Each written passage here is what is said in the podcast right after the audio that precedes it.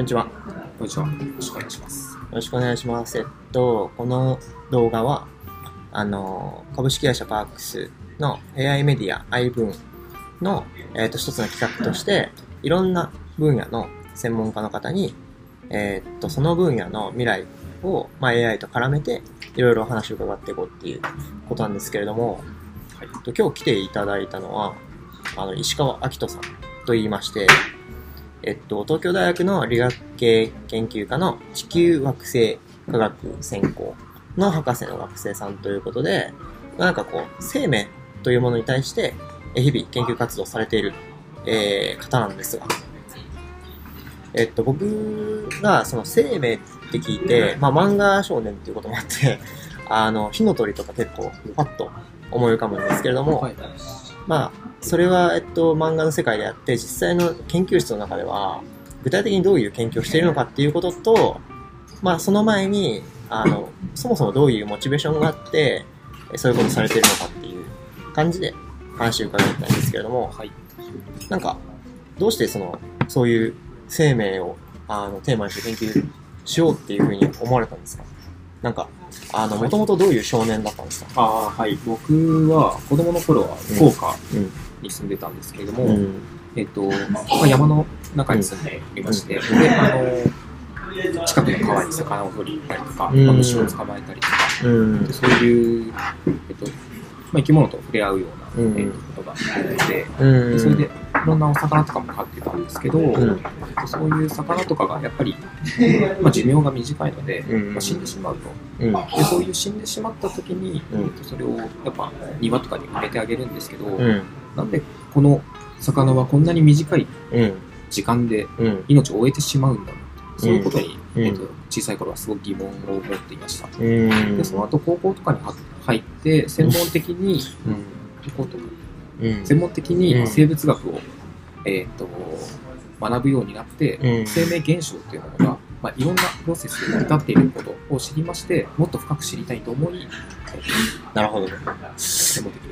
ああ。で、結構その時の純粋な気持ちっていうのを、まあ続けて持っていらっしゃったっていうようなはい、そうですね。感じなんですね。ずっと生物好きでした。うーん。でもその今の研究、まあ、あのどういう研究具体的にされてるかっていうのは具体的にここから、えー、話すんですけども、なんか、今やってることをずっとやられてたんですか？いや、そうではないですね。僕はもともと、えっと、東京農工大学というところの農学部にいまして、うんもともとは植物病原菌のうん。カビに感染しているウイルスの研究をしていたんですけど、うん。えっと、その後、まあ、いろいろありまして、うんもっとより、えっと、生命、なぜ生命が生まれたかということが知りたくなり、うんえっと、今所属している東京大学の理学系研究科の、地球惑星科学専攻という、うん。えっとまあ地球生命史というものの中で生物がどうあるかというものを考える分野におります。なるほど。なんか、その、生命っていうものの定義っていうのは、多分誰も正しくは、あの、まあ、しているというか、まあ、なんか、できないのかもしれないですし、あれなんですけど、その、宇宙全体を見たような規模の大きい話ですよね。そうですね。うんなんか、まあ、ある意味、地球全体が、まあ、生命みたいな感じ方もできるし、その中で、その生命のダイナミックスと、なんか僕、普段その生命っていうことを忘れて、その生命の不思議さを忘れて生活してる部分あるというふうに思ってるんですけど、はい人間の社会とその生命のダイナミックスっていうのは、なんか乖離があるんじゃないですか？なんか直感的にはそう思うんですけど、うんと、なんか例えば、はい。経済活動をしていくとか、はい。例えばまあ学校でこう集団生活をしていくとかっていうことってなんか他の動物と比べるとすごい不思議じゃないですか。なんかそういう部分って科学者の間ではなんか話題になったりとかうーん、そうですね。そもそもどういうモチベーションで皆さんやられてるのかっていうのは、まあ、繰り返しになっちゃいますけど不思議といえば不思議なんですけど、特に我々の分野は、うんその、まあ、そもそも生命っていうのがなぜ生きているのか、生きている状態とは何かみたいなところに、うん。えっと、不思議を見つけて、うん。えっと、挑んでいっているタイプの研究者が多いイメージですね。うん。で、あの、それこそ、えー、と例えば薬学部とか理学部であれば、まあ、と病理学的に、まあ、うん。病気と人間とうんいう感じで、うん。えっとあ人ありきで、もうその現象の一つとして、うん。病気を解明する、うん。でそれをすることでより良い社会にしていく。という、えモチベーションで、うん。えっと挑まれているうん。と思うんですけども、うん。まあ、我々はどちらかというと、ん。そもそも生命とは何か自然科学的な発想でうん。取り組んでいるという印象ですね。うん、解明したいっていう感じなんですね。そうですね。もうその真理を突き止めたくてしょうがないみたいな人たちが集まっていくという、一つ言えばロマンですよね。あーだからまあ人間だけの話じゃなくって、あの、生命全体はい。の、まあ、謎を突き詰めるというような感じで、だけどまあ元をたどれば、あの、ご自身の経験に基づいた、あの、なんか、あの熱意みたいなのがあって、こういうこと始められてるとい。うような、えー感じなんですね。そうですね。じゃあちょっとなんかまあ、結構、ステップよく話を進めたいかなと思うんですけども、はい。具体的に言うとどういう研究をされてるんですか？えっと、私が所属している研究室は分子古生物学研究室と言いまして、えっと、現世に生きている生き物をうん。分子生物学的に解析することで、うん。えっと、昔生きていた古生物うん。を、えー研究するという、うん。えー分野です。うん。で、私はその中でも軟体動物を取り扱っておりまして、で軟体動物っていうものは、まあ、貝殻を持つような巻貝とか二枚貝とかを想像すると思うんですけど、あとうんイカとかいるんですけども、その、えっ、と、巻貝がどうやって貝殻を作っているのかうん。を、えー、とタンパク質や、うん。えーと DNA から発現されるメッセンジャー RNA などの遺伝情報を用いて研究をしております。うん。なるほど。なんか、それは、えっと、ご自身が、はい。あの、その分野を、あの、やっている、その、なんか、研究のその業界っていうのは、はい。い、つ頃からあるのかっていうことと、どれぐらいの規模の研究業界っていうんですかね、研究領域なんですかね。そうですね、古生物学としては、うんえっ、と、もう、えっ、と、まあ、随分昔から化石の研究がずっと行われてきたんですけれども、うん。うん。特に1990年代から2000年代にかけて、うん。その分子生物学的な技術がどんどん発展をうん。してきたんです。うん。けどもで、その、えーまあ、そのおかげで、うんその遺伝情報っていうのが、うん生命の進化史の中で、うんずっと初期の生命からずっと受け継がれているという事実をもとに、その遺伝子遺伝情報という、えーまあ、情報を使って生物に遡っていくっていう分子古生物学が、まあ、ここ、まあ、10年とかうん20年とかで、えーまあ、発展してきたとういうん。感じです。なるほどね。はい。なんかそのゲノムっていう言葉は、まあ、科学者の間では、はい。まあ専門じゃなくても、まあある程度はなんとなく知識があるものなんですけど、はい。あえてゲノムって全く知らない人にはい。説明するとすると、はい。どういうものっていうことになりますか？簡単に言いますと、生命の体を作るための設計図ですね。それが、まあその、読めるようになってきたっていうこと？そうですね、最近になって、やっとそこに何が書かれているのか、うん。でその設計図から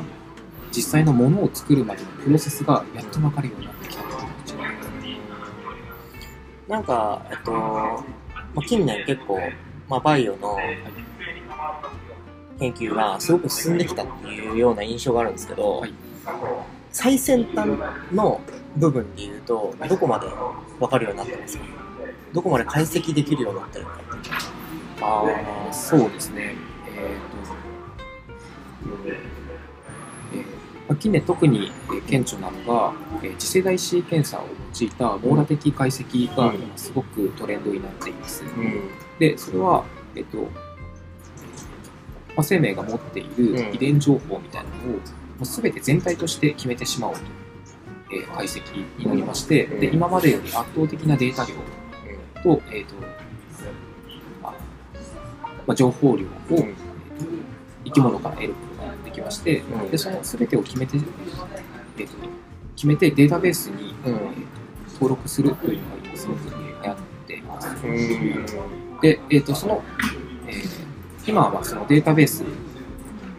を、まあ、整えているようなうん段階なんですけども、うん。まあ、この次のステップとして、うん。えーといろんな研究者が、うん。えーとデータとしてうん。アップロードしたデータを使い、うん。えー、と種と種の比較などの研究が進んでいくというところですね。もう今すでに行われてはいるんですけれども、まあ、これからどんどん加速していくだろうと考えています。じゃあなんか、まあ、生物の研究っていうのは、結構その、ウェットっていうんですかね、なんかこう、手を動かして、まあ顕微鏡で見て、記録して、で、なんか人間がその実験の装置というか、のメインの部分になって、泥臭くやっていくようなところっていうイメージは結構あるんですけど、もう現代的に言うと結構コンピューターの出番が多くなってるっていうような。そうですね。うん特に、えーその、まあ、別途の実験で出力されたタンパク質などが具体的にどういう機能が持っているかなどは、うんまあ、データベースに検索をかけて、えっと、すでに登録されているデータと、えっと、を参照することでうん。機能を推定するっていう手法が、えーうん。取られているんですけども、うん。もうそういうのはすでにその、えーまあ、コンピューター頼りになっているところがすごく多いですね。で、えーとまあ、今後、えーと今、えーまあ、行われている解析として、まあ、パスウェイ解析というのがありまして、うん。網羅的に、えー得られた遺伝子のデータを、うん。それらの遺伝子にタグをつけまして、うん。その、えーとタグを持ったあタグをつけた遺伝子同士がどのように関連づいているのかというものを、えーとまあ、1枚のイラストのように、うん。えーと全体像として理解しようという、えー解析があります。でそういうような解析になっていくと,、ん。えっとその出てくる遺伝子もうん。すごく、えっと量が多いため、うん。えっとまあ、コンピューターのマシンパワーを使って、うん。えー解析するというものが、うん。えっと進んでいるという感じですね。うん。なんかその部分で結構その、まあ、僕らとしてもっていうことでもあるし今まあ一番ホットなそのコンピューターの領域っていうことでその AI の一番最新のテクノロジーとどう絡めていけるのかっていうところを結構なんか深めて、えー、とお話ししていきたいんですけど、なんかまあ今回のこの1個のまあ動画の区切りの部分としては、なんかその石川さんご自身としては一番関心のあることっていうのは、まあ、改めてどういうことででそのまあ AI に対してどういうことを期待されているかっていう結構大まかなところっていうのをなんかまあ聞ければな。なんかさっきのその巻貝とかの、えー具体的な研究っていうのもまあ含まれますし、はい。今ままさに手を動かして研究されていることじゃないことでも、はい。なんかゆくゆくはこういうことが気になるとか、まあ、自分が研究するじゃないにしても分かってほしいとかうん。研究の世界全体に期待することうんみたいなのって、はい、なんかお伺いできますかね？えー、とすごく壮大な話なんですけど、その生命がどうして生まれたかっていうのを考えるときにすでにいくつか仮説がありまして、で、あのーえっと詳しい方はよくご存知だと思うんですけれども、えっと海底熱水鉱床とか、海えっとまあ、深海にある火山はすごくエネルギー量が高いので、そういうところで初期の生命が生まれたんじゃないかという考え方だったりとか、えっと